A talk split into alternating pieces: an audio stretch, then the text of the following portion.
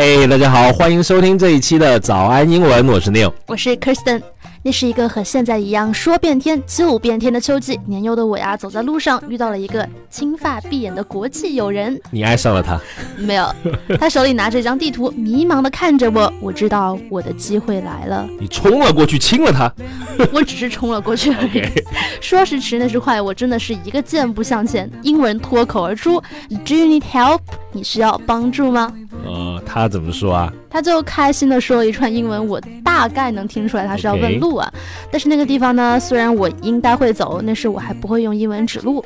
嗯，你小时候这个手机里面可能也没有高德啊、百度啊、Google 的这个地图是吧？是的呀，所以我就热心的说，Just follow me，来来来，跟我来。然后呃，你把人家带到了吗？呃，然后我们就一起迷路。我就知道是这种狗血的剧情。最后他花钱坐出租走的呀，然后还是把我送到了附近的公交车站。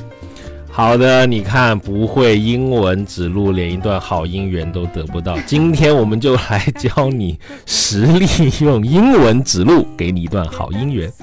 如果你想和我们一起互动，或者你想获得更多英文学习笔记，请微信和微博搜索关注“早安英文”。那一般问路的人呢，会这样开口：“Excuse me, could you please tell me how I can get to this theater？” 打扰一下，请问这个剧院要怎么走呢？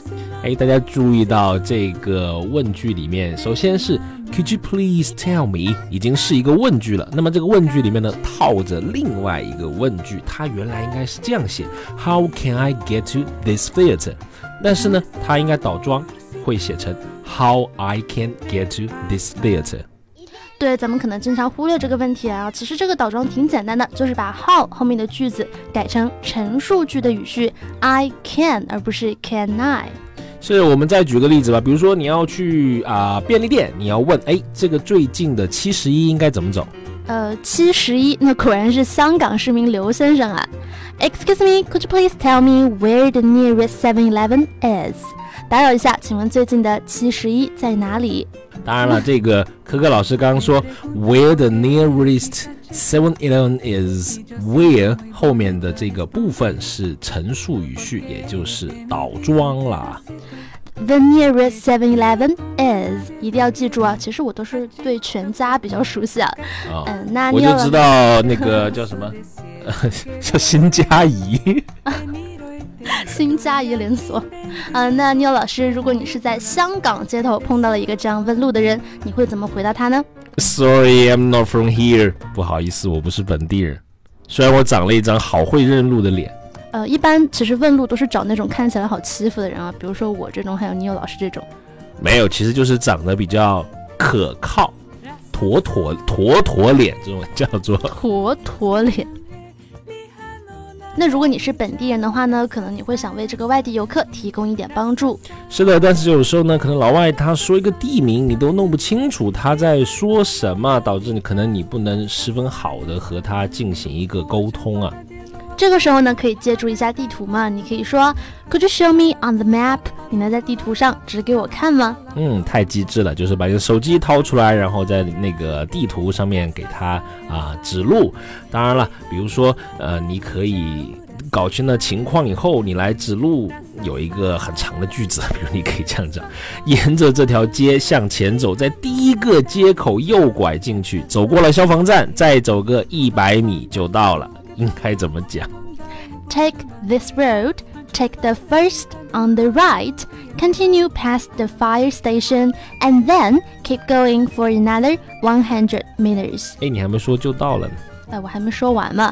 It's on your left. 它就在你的左手边。好，那如果你指路的时候你忘了是左还是右，你完全可以说 It will be around the corner. Around the corner，它的意思不是在转角处，而是就在那块儿，就在附近。嗯，转角遇到爱。言归正传，我们的刚才那句话有一点点长啊，别担心，我们现在来逐句的分析一下。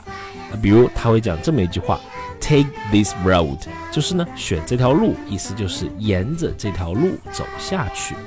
那下一句 take the first on your right 的意思就是在下一个第一个路口右转。你也可以把这个 first 呢换成 second 或者是 third，表示在第二个、第三个路口。然后呢，你可能指路的时候呢，喜欢用各种的地标，比如说在什么五星商场对面，在那个星巴克的旁边。接下来可以用同样的这个技巧，在这里可以说 continue past the fire station，走过消防局就可以了。And then keep going for another one hundred meters. 接着再走个一百米，这里的 another 意思是下一个一百米，另一个一百米，也就是你额外再走一百米的意思。当然了，这个表达还可以用在其他的场合啊，比如说别人都毕业了，呃，你很不荣幸 要多读一年，你可以说 I have to stay in university for another one year。也不一定是留级啊，可能是医学生、建筑生，他们不止读一年，还要接着读研、读博士啊，叫做多读好多年啊。嗯，好了，我们今天的节目呢就聊到这里。接下来跟大家总结一下今天我们学到的实用英文表达。第一个，Excuse me, could you please tell me how I can get to this theater？打扰一下，请问这个剧院要怎么走呢？Number two, Excuse me, could you please tell me where the nearest Seven Eleven is？打扰一下，请问最近的这个七十一便利商店在哪里？Number three, sorry, I'm not from here. 不好意思，我不是本地人。Number four, could you show me on the map? 你能在地图上指给我看吗 ？Number five, take this road. 走这条路。Number six, take the first on the right. 第一个街口往右转。Number seven, continue past the fire station. 走过消防站。Number eight, keep going for another one hundred meters. 继续走一百米。Number nine, it will be on your left. 它就会在你的左手边。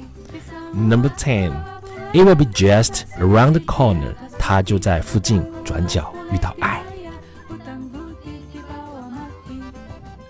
我们的早安英文会员计划第二期正在招募中，限量一百个名额。不管你是零基础，还是希望进一步提高，或者想学点这个商务英文，早安英文的各位主播老师都会全程为你护航，帮助你全面提高英文能力。微信和微博搜索关注“早安英文”，回复阿拉伯数字一就能了解更多课程信息。好了，这期的节目就到这里了。我是科科，我是 Neil，咱们下期见，拜拜。